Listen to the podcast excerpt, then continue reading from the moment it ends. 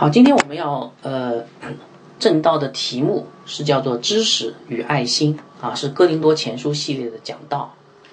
呃，主题经文是哥林多前书第八章，呃一到十三节，就是整个第八章。好我们先来到神的面前做一个祷告。呃，天父，我们再次来到你的面前，我们把以下的时间恭敬仰望交托在你手里，求你的灵能够。啊，亲自的引导我们，能够明白你的话语。虽然人人的传讲可能不见得很完美，但是你的道是完美的。求你亲自在我们心里面，能够呃用你的道来转化我们的生命。这样的祷告是奉主耶稣基督的名求，阿门。我们今天要讲的这个题目哈，就是叫做知识与爱心。那么讲到这个题目，我首先给大家做一道题目。嗯，做到有趣的题目哈。假设你是一个正在找对象的单身的姐妹，呃，我现在给你两个选择。第一个选择就是给你一个很有知识的人啊，有知有知识的人啊，他才高八斗，呃，博古通今，讲话风趣幽默，脑筋转得极快啊，而且他也有商业头脑啊，所以他很能赚钱啊啊，衣食无忧。而且他也是个基督徒啊，非常好基督徒。他的神学知识非常的丰富，在很年轻的时候就读了某某著名的神学院的高级的课程，好，所以他能够回答很多的神学问题。不过他有一个缺点，就是他这个人没有什么爱心，他不怎么关心你。当你跟他交往的时候，你会发现这个人好冷漠啊，他似乎一直在关心他自己的那些事儿啊，对别人也是这样，就是没有什么爱心啊。好，这是第一种人，就是。给你这样的人选择哈，你要不要选这样的人做你的丈夫？有知识没有爱心的人。第二种人是有爱心，但是知识上稍微欠缺的那样的人哈。这样的人就是他，你跟他交往，你会发现他很懂得体贴你啊，然后呃对你嘘寒问暖。你有什么生什么小毛小病的时候，他就马上呃愿意牺牲自己的时间、宝贵的时间、宝贵的精力来陪伴你。啊，然后他对别人也很有爱心，包括你的家人，然后经常用自己的时间、自己的金钱，啊，去帮助别人和服侍教会。哇，真的，连牧师都觉得说，哎，这样的弟兄真很好，哎，啊，真的很有爱心。他他在这个整个基督徒的圈子里面有一个好名声。呃，不过他也有个缺点，就是他的头脑很不灵光啊，不聪明。嗯，他第一，他只有初中文凭。小那个初中学历，呃，没有经过很好的这种思维的训练，呃，也没有一技之长，也没有专业知识啊，所以，呃，做起事来笨手笨脚，那自然他就他的经济状况就不好啊，很贫穷的啊，住在这个城中村里面，然后呃，住的很挤很窄，然后呃，那个生活没有什么存款，然后，嗯，那呃，他有爱心没有知识哈。所以，请问你做一个单身姐妹，假设你是那个单身姐妹的话，你会嫁给谁？呃，我猜哈，呃，很多人会说我我喜欢那个有知识的，因为他让我衣食无忧嘛，对吧？嗯，但有些人会说不不不，这个有知识的人他不爱你呀，对不对？啊，如果不爱你，那跟我有什么关系？他知识跟我有什么关系？呃，但最有可能的听到的一种答案就是。嗯，我想嫁一个又有知识又有爱心的人。不过这样的人好像很难找啊，对吧？又能够爱你，又能够知道怎么爱你哦。嗯，但是残酷的现实告诉我们，既有知识又有爱心的人，好像在这个世界上并不多，很难找，是吧？呃，那我们。你们有没有想过，我们为什么会渴望找到一个既有知识又有爱心的人做我们一生的伴侣呢？想过这个问题吗？嗯，其实很多人认为说这个很简单，因为现实就是这样啊，对不对？但是我跟大家说哈，其实你仔细想，你会发现这不是一个普通的现实主义的问题，真的，它是一个深奥的神学问题啊。你知道为什么吗？因为我告诉大家，因为圣经告诉我们，人是神造的，对不对？在人被造的时候，神就已经在人心里面放置了一颗寻求神的心，啊，亚当当时被造的时候，他有寻求神的心啊，嗯，然后神是怎么样的神啊？神自己就是一个既有知识又有爱心的神，对不对？是吧？这就是为什么我们会去寻找一个既有知识又有爱心的人做我们的伴侣，因为神把这样的一个寻求这样的人的心放在我们里面了啊。所以当主耶稣来到这世上啊，他让我们就看见了什么叫做既有真理。既有呃知识，又有恩典，或者又有爱啊，既有真理和恩典，或者说既有呃这个呃那个知识，又有爱的这样的一个完美的人哈。所以主耶稣基督是一个完美的人，这就是为什么我们一直在寻找一个真理和爱，或者说知识和爱是合一的人，因为这样的人有完全的神的形象啊，对不对？好。呃，我们今天要分享的这个题目啊，就叫知识和爱心啊。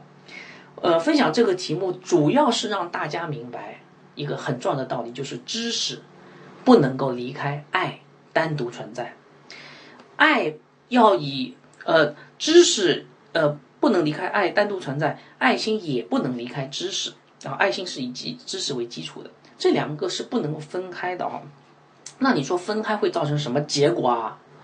好，那这段经文就会告诉你，爱心和知识如果分开以后，会产生什么可怕的结果。所以我盼望，呃，通过这篇讲到哈，让大家能够明白爱心和知识之间的关系，以及那位又有又有知识又有爱心的耶稣基督啊，认识这位美好的呃救救主，而在基督里才能够又有知识又有爱心。好，所以盼望弟兄姐妹能够好好听这篇讲道。好，首先我给大家读一下，呃，这个今天的这段经文，在哥林多前书第八章一到十三节哈。如果你有圣经的话，也可以打开啊，看哥林多前书第八章一到十三节，请听神的话语。论到祭偶像之物，我们晓得我们都有知识，但知识是叫人自高自大，唯有爱心能造就人。若有人以为自己知道什么，按着他所知道的，他仍旧不知道。若是有人爱神，这人乃是神所知道的。论到吃偶像祭，呃，吃祭偶像之物，我们知道偶像在世上算不得什么，也知道神只有一位，再没有别的神。虽然虽有称为神的，或在天，或在地，就如那许多的神，许多的主，然而我们只有一位神，就是父。万物都本于他，我们也归于他，并且有一位主，就是耶稣基督。万物都借着他而有，我们也借着他而有。但人不都有这样的知识？有人到如今因拜惯了偶像，就以为所吃的是祭偶像之物，他们的良心既然软弱，也就污秽了。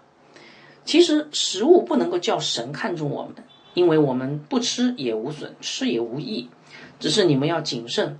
恐怕你们这自由竟成了那软弱人的绊脚石。若有人见你这有知识的在偶像的庙里坐席，这人的良心若是软弱，岂不放胆去吃那祭偶像之物吗？因此，基督为他死的那软弱弟兄，也就因你的知识沉沦了。你们这样得罪弟兄们，伤了他们软弱的良心，就是得罪基督。所以。呃，食物若叫我弟兄跌倒，我就永远不吃肉，免得叫我弟兄跌倒了。啊，这段经文比较长，感谢主的话语啊，其实是蛮清晰的哈。好，那接下来我们来分分析一下这段经文。不过，首先我想请大家回忆一下，因为呃，已经有两个星期没有讲哥林多前书了哈。呃，现在是八月份，我们前面七个月。我们完成了整个哥林多前书一到七章的讲道啊，七个月完成七章，这七章经文其实非常重要哈。我们还记得我们讲什么吗？我们讲了呃教会的纷争和合一，对吧？当时哥林多人结党纷争，产生严重的教会的分裂，所以保罗一开头在哥林多前书就讲了这个教会的分裂的问题。接下来我们又讲了。教会的圣洁，讲到第第五章的时候，我们就开始讲教会的圣洁哈。第五章、第六章，呃，哥林多教会居然有乱伦的现象，就基督徒当中居然有乱伦的现象，然后还有基督徒还有嫖娼啊，所以这个是很可怕的这个不圣洁的现象在基督徒当中发生。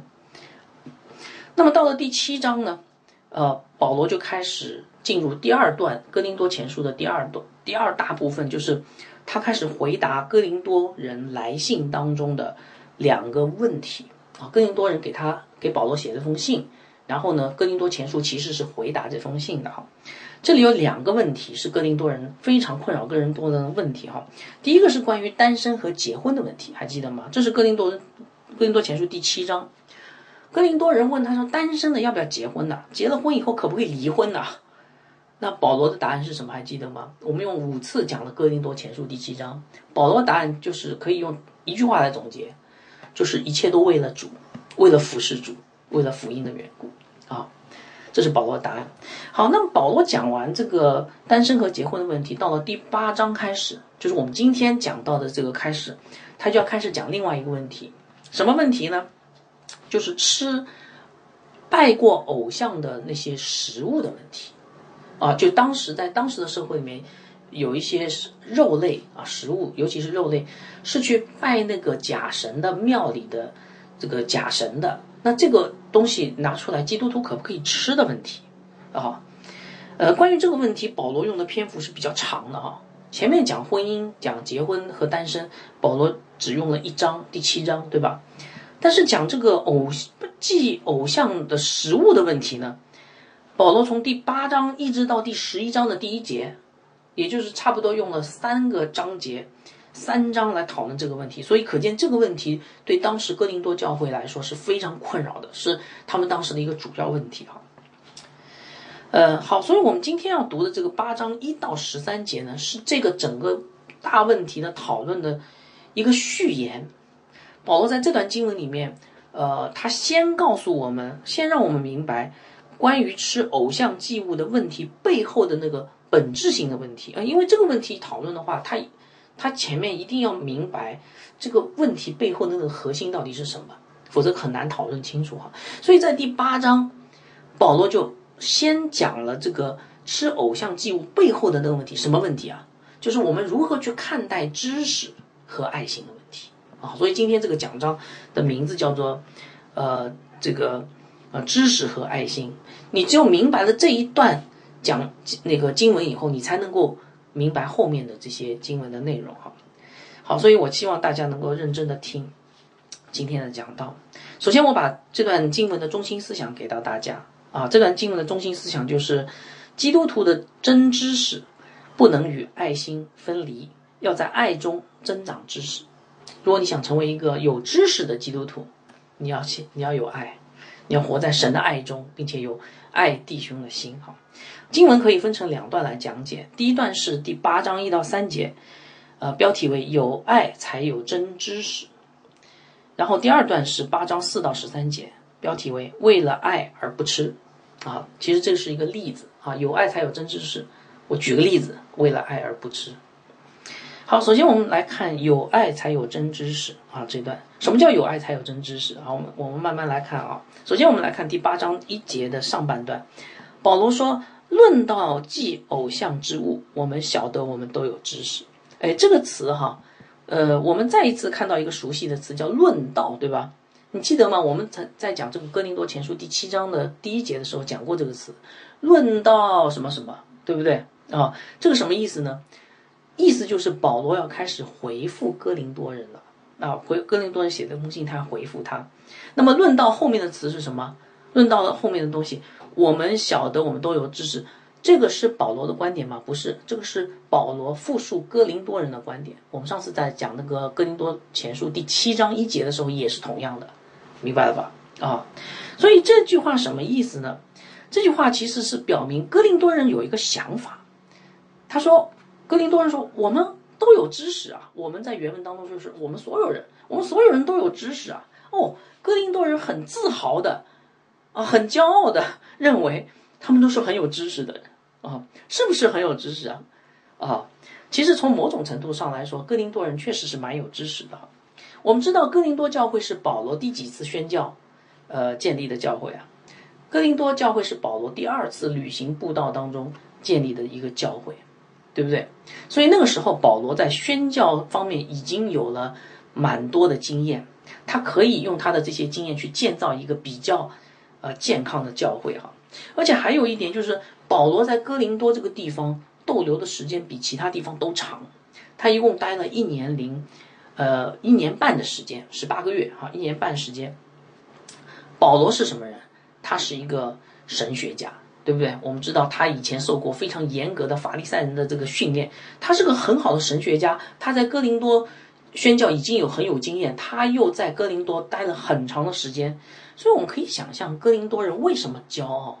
因为哥林多人就好像被保罗培训的很好，我们可以想象，如果放在今天，哥林多教会他们有初心造就课程，有西敏小艾利问答，有呃圣约神学简介，有呃吕片纪要神学，相信保罗把这些课程已经给到了哥林多教会，使得这个哥林多教会啊神学课程非常的丰富。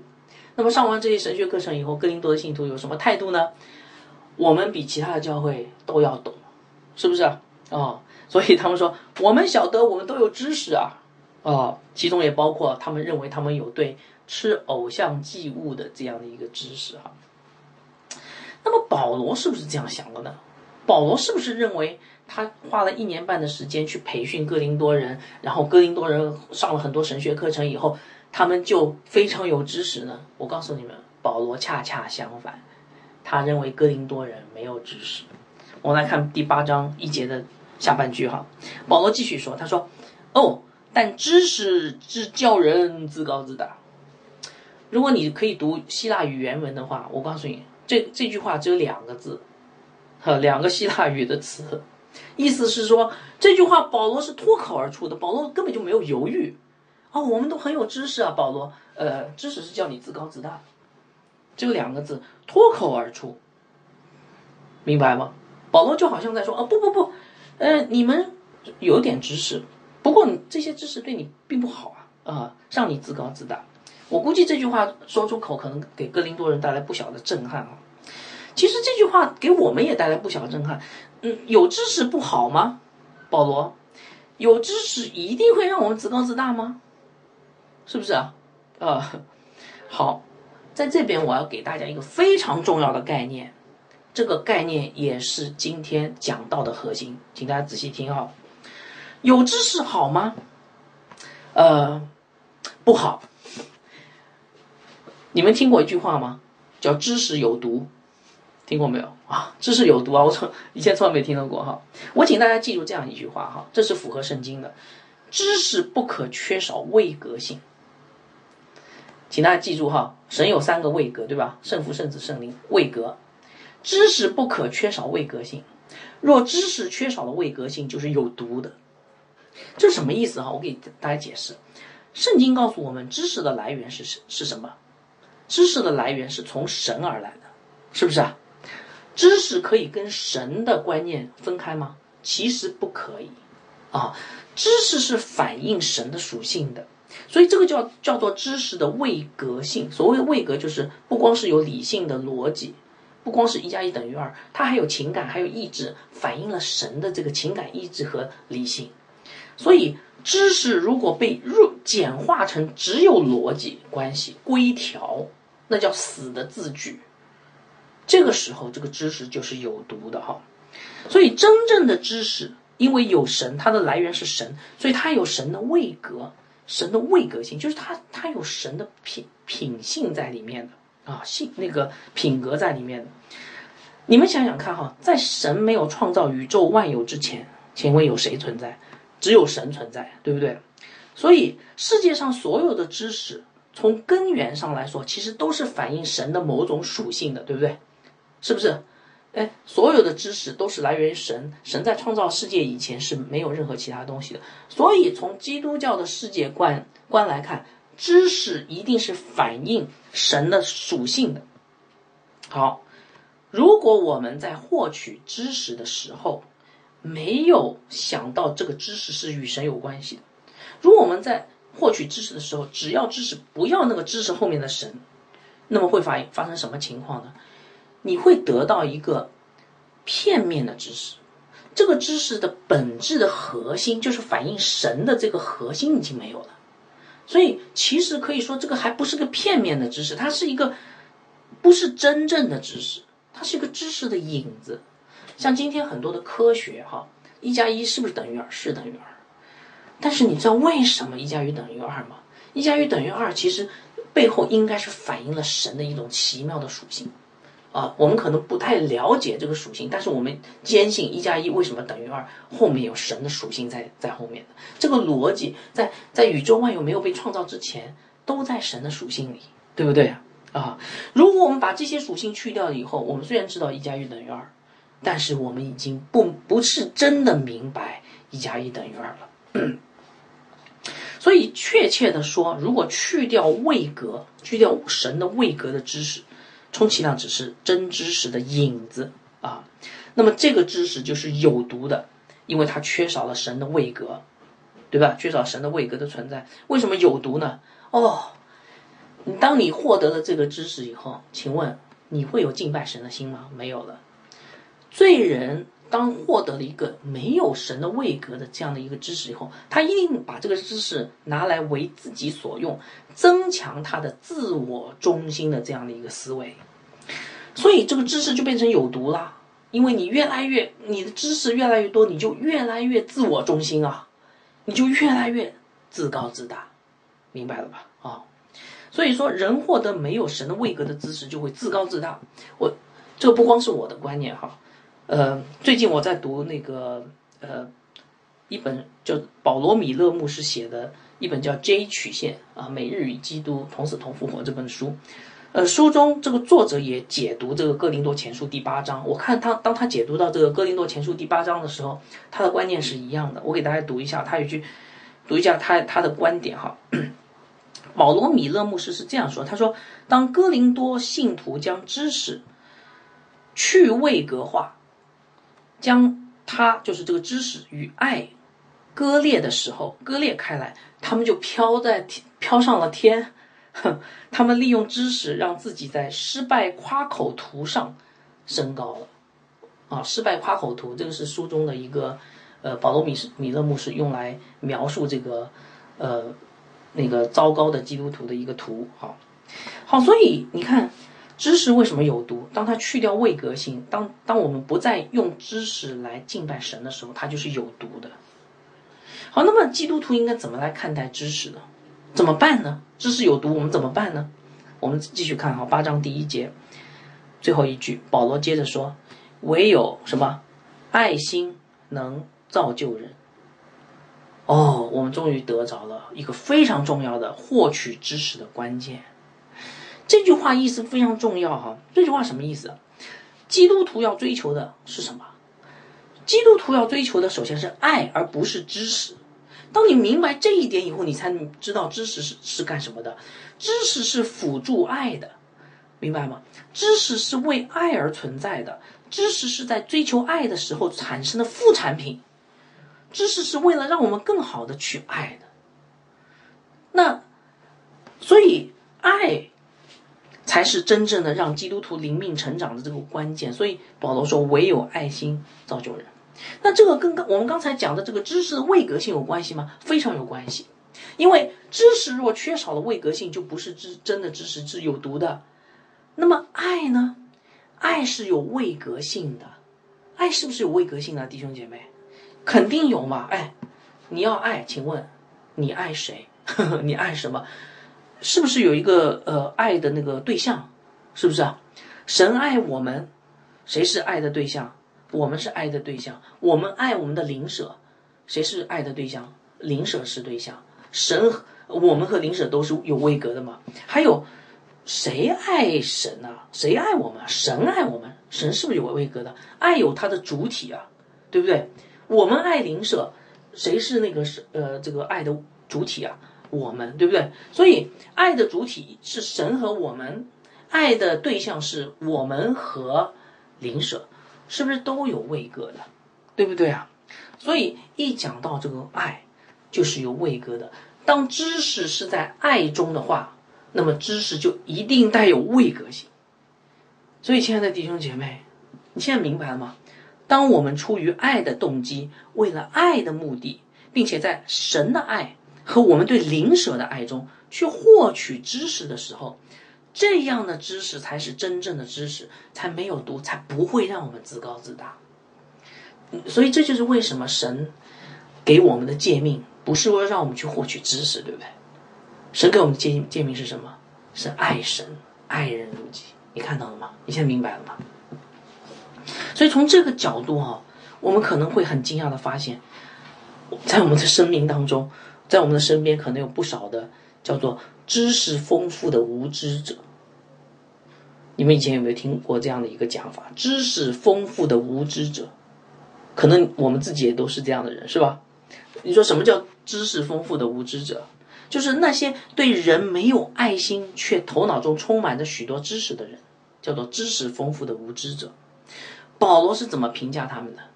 保罗说：“八，我们来看八章二节哈。若有人以为自己知道什么，当他按他所知道的，他仍是不知道。这就是说，他们拥有了很多知识，但是对不起，这个知识都是没有位格性的，因为没有爱，所以他们以为自己知道很多东西。”塞满了头脑，但是神眼里面看，嗯，很无知，因为你们所知道的都是知识的影子，不是真正的知识，因为你们没有爱，是吧？你们仍然是无知者呀，对不对？什么叫安他所当知道的，他人就不知道？请问，我们需要知道什么？我们需要知道神和他的爱，对不对？如果我们不知道神和他的爱，我们拥有再多的知识，我们也是不可能，呃，呃，有知识的，仍然是一个无知者。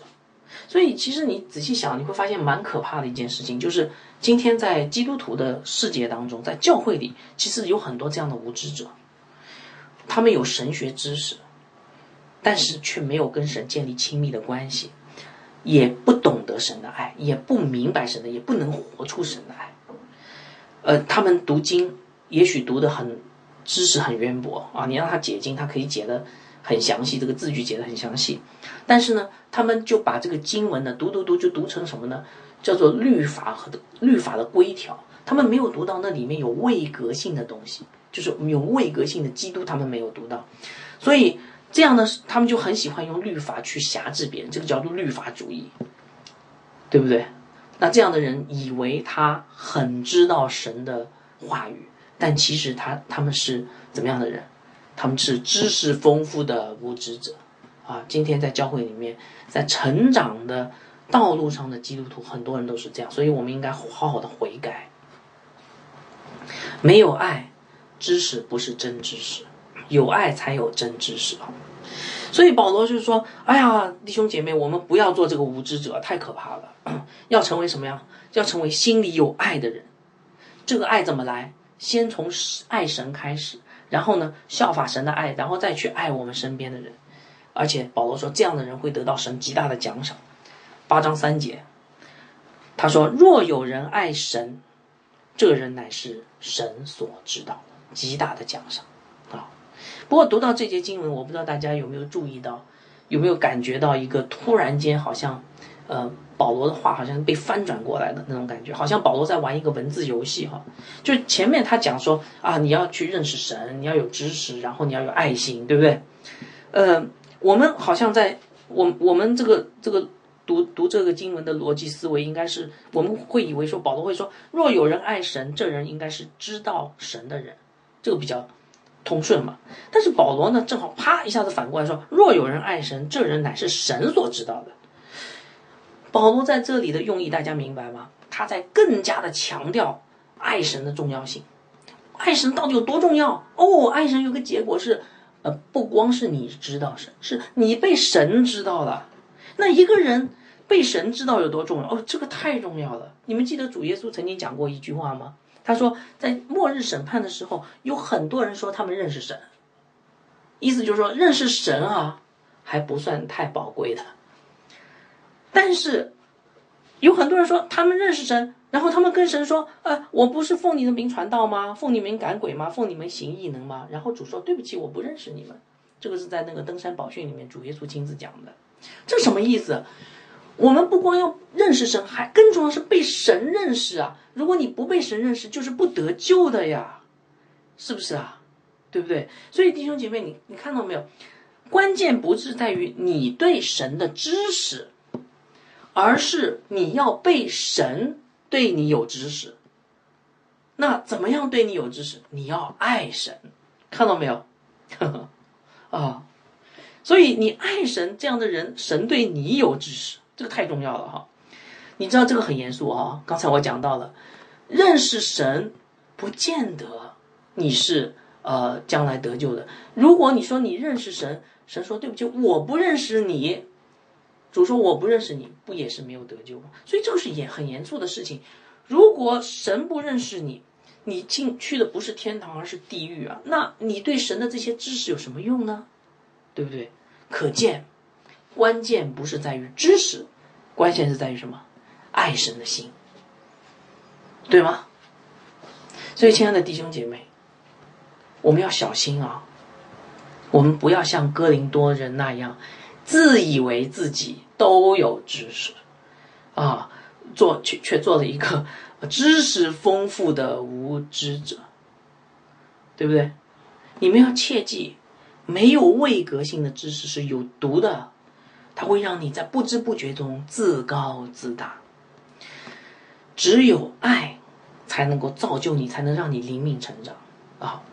如果你没有爱神的心，就算你的对神的知识、神学知识更非常的渊博、非常丰富，但是神很很有可能仍然是不认识你的，你仍然不得救。你有那么多知识干嘛？今天如果一个没有真正爱心的圣经老师，他将来去地狱，请问他这个圣经读了有什么用啊？对不对？所以弟兄姐妹记住这句话，不要把知识和爱分开，而是要出于爱的动机，为了爱的目的，在神的爱和我们对灵舍的爱中去获取知识。我给大家呃一节保罗自己讲的一节经文，在腓立比书一章九节啊，这是一个祷告。保罗说：“我所祷告的。”就是要你们的爱心在知识和各样见识上多而又多，你们的爱心在知识上、见识上多而又多。什么多而又多？还不是知识啊，是爱心啊。当你用要更多的爱心，你当然需要知识来辅助，但是呃辅辅助的是知识，主要的是爱心，明白吗？使你们能分辨是非，做诚实无过的人是什么？让我们分辨是非，是你的爱心，不是你的知识。然后是什么让你做一个诚实无过的人？是你的爱心，而不是你的知识。直到基督的日子，并靠着耶稣基督结满仁义的果子。是什么让你结满仁义的果子？是你的爱心，不是你的知识。叫荣耀称赞归于神。是什么叫荣荣耀称赞归于神？是你的爱心，不是你的知识。明白了吧？所以知识和爱不能分开。其实这一点，主耶稣基督他亲自为我们做了美好的见证啊！他整个的生命就是在启示这一点。圣经记载他有很多的神迹，对吧？主耶稣是不是有很多神迹？我们在四福音书里面就可以看到。但这些神迹，其实你你仔细看，你会发现这些都是他爱的行为啊！他走到一个地方，因为他怜悯那些人，可怜那些人，所以呢，他就流露出他的爱，然后就医治他们。啊，所以这个就是神迹哈，赶出他们的鬼，神迹。但是你很很惊讶，你会发现一点，主耶稣爱的行动当中一定有他真理的教导。啊，主耶稣行的神迹都有他真理的教导，或者说都有神的知识在里面。所以主耶稣是用知识来解释爱，用爱来印证知识的，这叫做言语行的互相印证哈。呃，呃，呃，Jesus deeds 神呃耶稣的。呃，行为，and Jesus' words，耶稣的话语，deeds and words，这个英文哈，deeds and words，行为和话语互相印证。如果你不相信，你可以去读约翰福音，整个约翰福音的前半部分的结构就很清楚的表明这一部分。耶稣说一段话，他行一些神迹，行一些神迹，他说一段话来加以解释。所以约翰福音第一章十四节是这样来总结耶稣基督的知识和。呃，爱的合一啊，我给大家读啊，《约翰福音》一章十四节，道成了肉身，住在我们中间，充充满满的有恩典有真理，我们也见过他的荣光，正是父独生子的荣光。什么是父独生子的荣光？有恩典有真理是吗？啊，恩典可以说也是神的爱，对不对？真理可以说也是神的知识，真知识。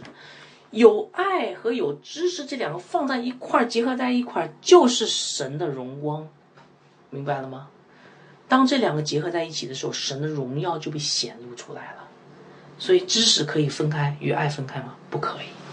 所以，亲爱的弟兄姐妹，在这里我们是不是要反思一下？啊，我问大家三个问题哈。第一个，你相我，呃，呃，在你生命的成长过程当中，你的关注的重点。是在知识的增加还是爱心的增加上面？第一个问题，请想一想，你自己在成长当中，你你想要得着的是更多的知识，还是你说哦，我要想要更多的爱，付出更多的爱？第一个问题，第二个问题，在你的你在知识的成长上，你在知识的成长上，是出于爱的动机，为了爱的目的。并且是在神的爱和你对灵舍的爱中吗？就是，嗯，我来上课，我来读神学课程，是因为我出于爱神的目的吗？是因为我出于爱神的爱人的目的，呃，目的和动机吗？我有没有在神的爱的恩典当中和对灵舍的爱当中去学习这些神学知识？第二个问题，第三个问题，你是想要获得更多的知识吗？还是想要付出更多的爱呢？你的人生，我把这三个问题给到大家。所以弟兄姐妹，你看，我我现在又让大家看那个十字架了哈。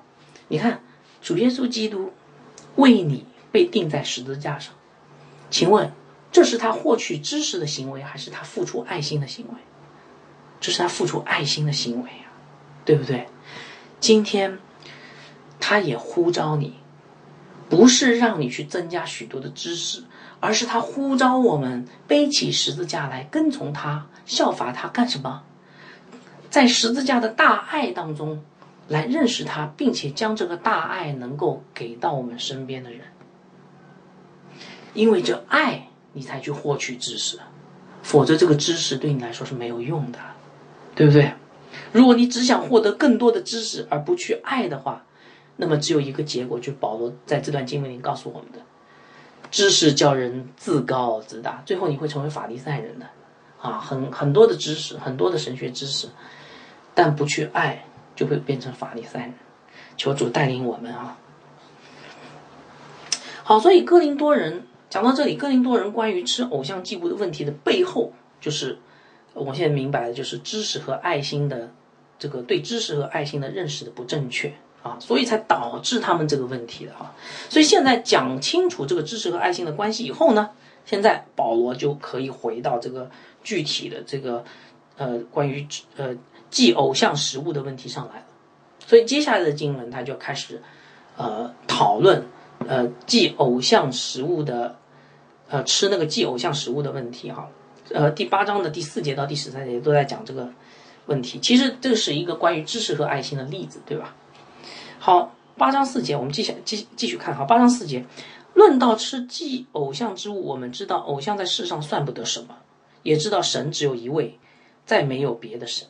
好，这句话，嗯，其实不是很清楚哈，翻译的不是很清楚。这里说我们知道偶像在世上算不得什么，直白的说就是偶像是不存在的假神啊，啊，就是英文就是 nothing 啊，idol is nothing。就是偶像不算什么，偶像偶像偶像偶像是不存在的假神啊，明白吗？啊，为什么呢？保罗说，因为圣经告诉我们，神是独一的真神，也知道神只有一位，再没有别的神，对不对？呃，不过保罗这个观点也有点奇怪，为什么呢？我们不是在讲吃偶像祭物，他怎么跟这个神论的关系起来呢？这里讲到什么什么呃，神只有一位，没有假神，这个吃偶像的祭物跟神有什么关系？我们继续往下看哈。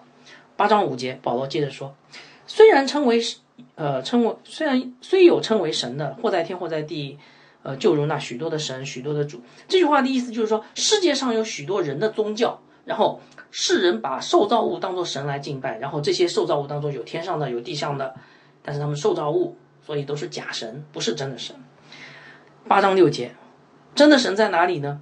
八章六节说：“然而我们只有一位神，就是父，万有都归于他，我们也归于他；万有都本于他，我们也归于他，并有一位主，就是耶稣基督。万万物都是借着他有的，我们也借着他有的。”这句话很清楚，就是基督徒相信独一真神，但这位真神有三个位格：圣父、圣子、圣灵，对吧？这里提到了谁？圣父，圣父设计了万有，他是创造主啊。他为了他自己的荣耀设计万有，所以他是万有的根源，所以叫做万有都本于他。然后他又为自己的荣耀设计的万有，所以，嗯，他也是万物被造的目的，所以万物都归给他，我们也归于他，明白了？这个是这样来解释的哈。那么除了圣父，还有圣子哦，圣圣子的角色跟圣父有一点点不一样，叫做万有都借着他有的。这个意思就是说，万物在被造的时候是按照圣子的形象被造的，我们也借着他有的。这个不是指创造，是指的新创造，就是救赎。我们也是借着他的形象被拯救的、重生的啊。所以圣子既是创造主，又是救赎主。不过保罗怎么讲了这么大一堆的神论呢？就是关于神的东西呢？我们不是在讲吃的东西吗？怎么保罗在讲神呢？啊，我告诉大家，其实你稍微想一想，你就明白了。保罗这个话是什么意思啊？保罗意思其实很简单，就是你吃什么食物啊，啊，哪怕是这个祭过偶像的食物，本质上来说是不重要的。为什么呢？他前面讲什么？偶像存在吗？不存在啊，偶像是假神，不存在的呀。所以祭偶像的食物有没有什么魔力啊？有魔力吗？今天如果你你吃的那个庙里面，呃，这个呃和尚的斋饭，这个斋饭有魔力吗？你今天去那个呃那个拉面馆啊，你去吃个兰州拉面，那兰州拉面里面牛肉可能被那个呃这个这个穆斯林献过祭的哈，这个献过祭的那个牛肉有魔力吗？没有魔力的，因为这些都是假神呐，对不对？而且万物都是本于谁？神。这些牛献过祭的牛肉，献过祭的这些食物斋斋饭，这些东西都是神赐给人的，是吗？啊，也就是说，如果你把这些食物当做普通的食物，那么它就是普通的食物，很简单。所以你看八章八节，保罗又补了一句话，他说：“我们来看八章八节哈，其实食物不能叫神看中我们，因为我们不吃也无损，吃也无益。”明白了吧？啊，所以因为万有都是神造的，也是借着耶稣基督造的，对不对？哦，所以其实你吃这些这些食物本身祭过偶像的话，它本身也没有魔力的。如果你把它当做普通的食物，吃也无损，不吃也无益啊！啊，就是这么简单。所以食物本身不会对你的属灵状况有丝毫的影响。好，那有人说那太好了，我今天什么都可吃哦，感谢主。但是我告诉你，保罗接下来告诉你说不可以这样。我们来看第八章七节啊，保罗怎么说？他说：“但人不都有这等知识啊？有人到如今因拜惯了偶像，就以为所吃的是祭偶像之物，他们的良心既然软弱，也就怎么样污秽了？这什么意思啊？”我们知道基督徒对神的认识是渐渐成长的，对不对？不会一个人突然间进了教会，他就对这个这个神非常了解，他是慢慢明白的嘛，对不对？那么刚刚信主的人呢？这些人是没有丰富的这些神学知识的属灵知识，所以他们对吃什么其实不是很了解。因为你看前面保罗怎么论证这个吃不吃的重要性，他要去了解万物都是神造的，对不对啊？呃，还要了解这个神论，对不对？那刚进教会的这些初信徒，刚信主的人，他根本就来不及上这些神学课嘛。所以保罗说：“但人不都有这些知识？刚信主、刚信主的人，呃，没有这个知识。而且刚信主的人非但没有这些知识，他们的行为举止在很多方面都还没有改变，啊，哥林多教会当时信来信主的人当中，大部分都是以前是拜惯偶像的人，所以保罗说，呃，他们是拜拜惯了偶像的人啊，把哥林多教会的信徒初信徒称之为拜惯了偶像的人。所以你想哈，当这些初信徒拜惯了偶像的初信徒，然后呢，他来到教会，他他以为他认为这个信仰应该有不同啊，对不对？我是信基督的，我以前信这个佛的，我现在信基督。然后他看到那些成熟的基督徒一个个跑到那个庙里面去吃饭去了，吃斋饭，他会怎么想啊？他没有那个很高深的神学知识，他会想说：哎，基督徒好像也可以拜那个偶像哦。因为不是去吃饭吗？去吃饭不就是拜偶像吗？他是这样想的。那个成熟的基督徒怎么想的？啊，万物都是神造的，我不是去拜偶像，我不是用这种心态去吃饭的。可是初信徒会误解你，因为他们没有这个知识。大家现在明白这句话的意思了吧？好，好，所以这样一来，怎会发生什么情况？这些初信徒会说：“你看，这些人是成熟的，他们进教会比我早，他们都这样做，那说明我拜偶像是可以的喽。我既可以拜这个神，也可以去拜佛，是不是啊？这样一来，他们的信仰就不纯正了，就被玷污了，他们软弱的信心就被玷污了。所以保罗说，他们他们的良心既然软弱，也就被污秽了。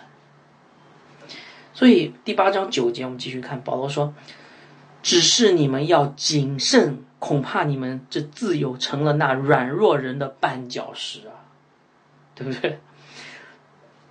我们很喜欢主耶稣曾经讲过一句话，主耶稣说：“你们必晓得真理，真理必叫你们得以自由。”这是在约翰福音第八章三十二节。这句话，这句话的意思用在吃不吃偶像的祭物啊，就是当我们知道祭偶像的食物只不过是普通的食物的时候，这条真理让我们。得以自由了，我们今天可以去庙里啊，我们今天可以去清真寺，我们今天可以去任何的地方，因为我们不是自由的吗？哎，本质上好像是这样的，但是保罗说什么？你们要谨慎，不要有这个自由，是吧？恐怕你们这个自由成了那软弱人的绊脚石。你们要谨慎，如果这个自由让初信徒看到，就误认为基督徒是可以一边敬拜神，一边去庙里拜拜的话。我们必须放弃这个自由，约束自己的行为。如果你不这样做呢，我们就成为绊倒弟兄的绊脚石。那你知道成为绊倒弟兄绊脚石有多可怕吗？主耶稣还讲过另外一句话。啊，我给我我提醒大家，马可福音九章四十二节，主耶稣说：“凡使我这信我的一个小子跌倒的，倒不如把大磨石拴在那个人的颈项上，扔到海里去。”如果你今天，呃，因为你的自由去让一个弟兄跌倒，你倒不如把你这个脖子拴好，拴一块大磨石，把你扔到海里面去，总比末日的审判要来的轻一点。看到没有？好。啊，所以可见，千万不要因为自己明白真理而有的自由，就成了弟兄的绊脚石。我们继续看哈，八章十节，保罗继续说：若有人见你这知识在，呃，在有知识的在偶像的庙里坐席，这人的良心若是软，呃，若是软弱，岂不放胆去吃那祭偶像之物吗？这就是我刚才说的，对吧？就是，呃，如果你看到一个初信徒看到一个成熟的弟兄跑到庙里面去吃吃饭吃斋饭，他以为你去拜拜去了，对不对？你去拜偶像去了，你一边又拜神，一边又去拜偶像去了。你上午在那个教堂里，下午跑到那个庙里面去吃斋饭去了，你就会觉得说没关系啊，这个食物都没问题。可是那个人就跌倒了，千万不要这样。啊，不过讲到这里，也许你会有一个疑惑哈。你说这个事情其实很好处理，为什么保罗要用这么大的篇幅呢？我们前面讲过，保罗用八章到第十一章的一节来讲这个事情，这个是不是很好处理？我们今天牧师在台上告诉大家说：“哎，弟兄姐妹，我们信主不要去庙里拜了。”我相信大部分人都不会去庙里拜的，是不是啊？啊，你们出去旅游的时候也要小心。庙你就不要进去了，那顶多我就不去庙了嘛，对不对？那为什么保罗要这么的严肃的告诉，这么郑重严肃的详细分解呢？我告诉大家，因为你们不了解那个当时的这个文化背景。这个当时的文化背景很重要。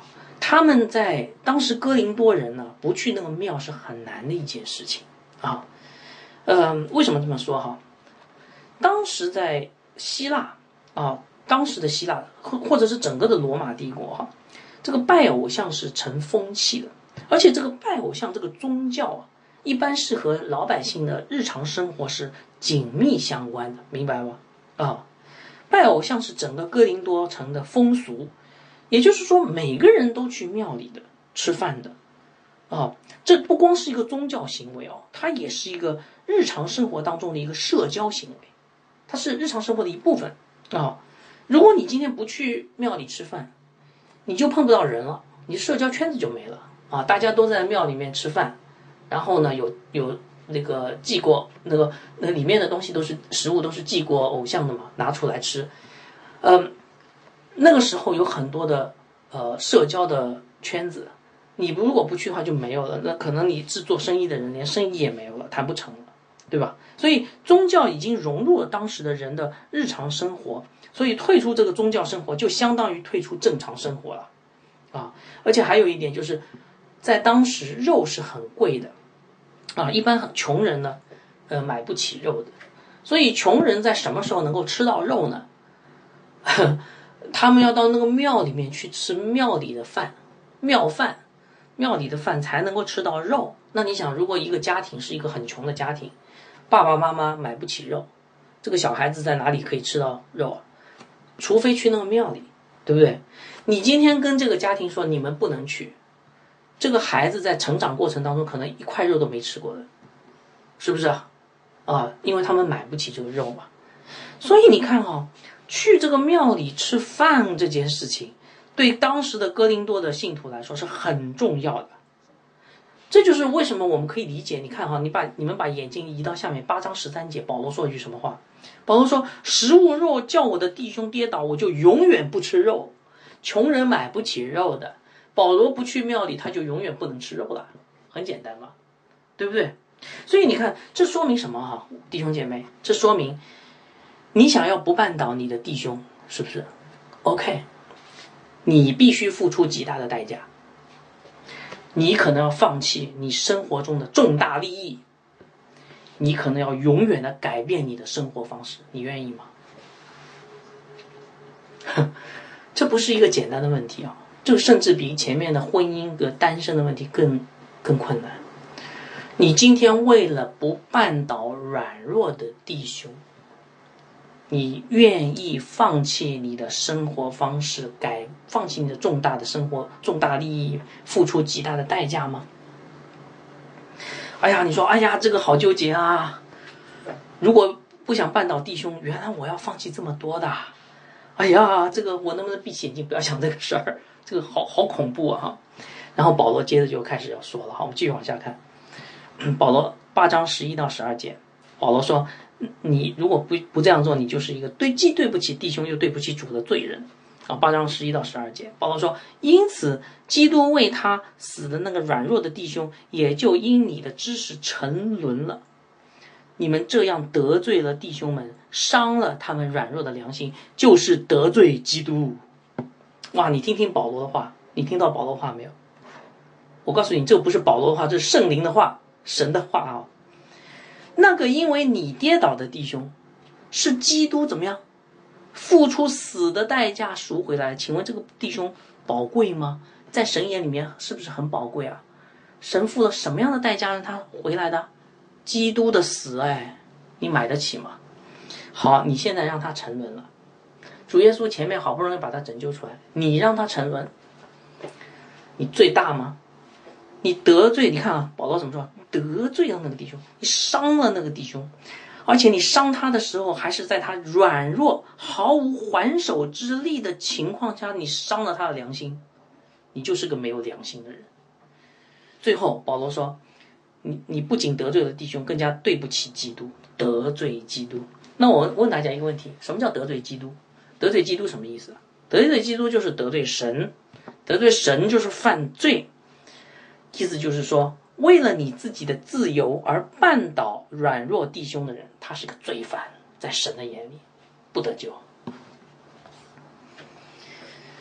所以这个话其实很重的，我盼望弟兄姐妹好好想一想。好，最后保罗为我们做了个美好的榜样，他为了不得罪弟兄，也不得罪主，为了不犯罪，就坚定了下了个决心。什么决心呢？我以后不再吃肉了。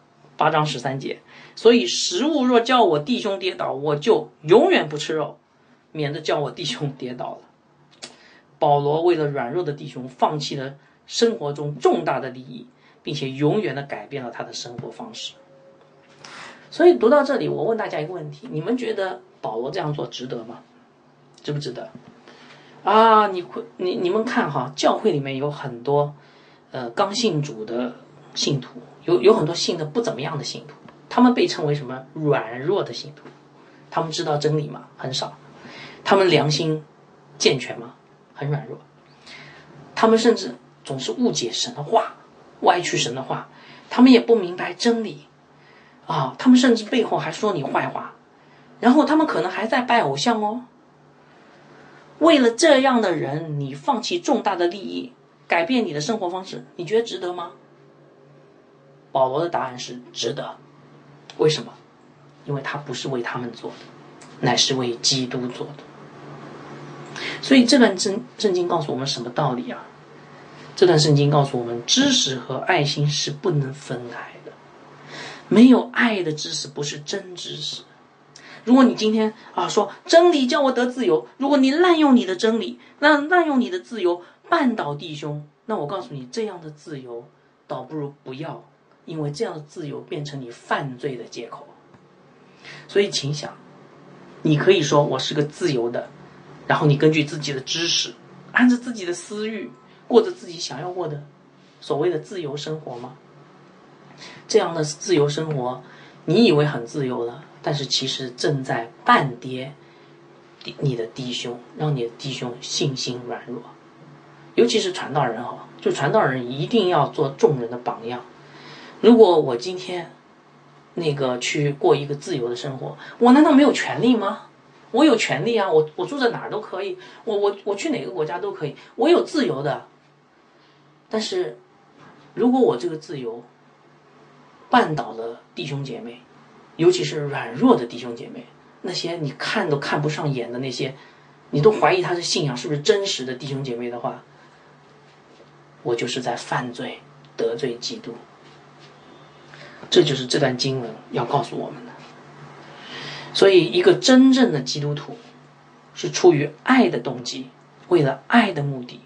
在神的爱和对灵舍的爱中，使用知识的人，他为了基督身体里最软弱的肢体而舍命，因为他的主耶稣基督正是这样的一位神。我们谁不软弱？请问，然而主耶稣基督却为我们这些软弱的人献上了生命。十字架拯救的不是刚强的人，不是义人，是软弱的人。神来招的是罪人。今天他也呼召我们为我们看的不值得的软弱的人去死，这才是真正的传福音，这才是真正的服侍神。愿神的话激励你成为这样的一个不仅有知识更有爱心的人。我们做个祷告结束。亲爱的阿爸天父，我们来到你面前，我们 我们真的谢谢你的话，真的非常的非常的 扎透我们的心。让我们看见我们自己是个罪人。其实，我们很少有爱。我们总是想从教会的课程当中或者小组活动当中获得一些利益，满足我们自己的宗教生活，满足我们的情感，满足我们的自我的价值的实现。但是，我们很少真正的去爱人，哪怕我们去爱，也是出于自私的目的。我们真的看到了，其实我们有知识是没有用的。我们要有一个真正出自于十字架的爱心，这个爱心才是真实而且是有价值的。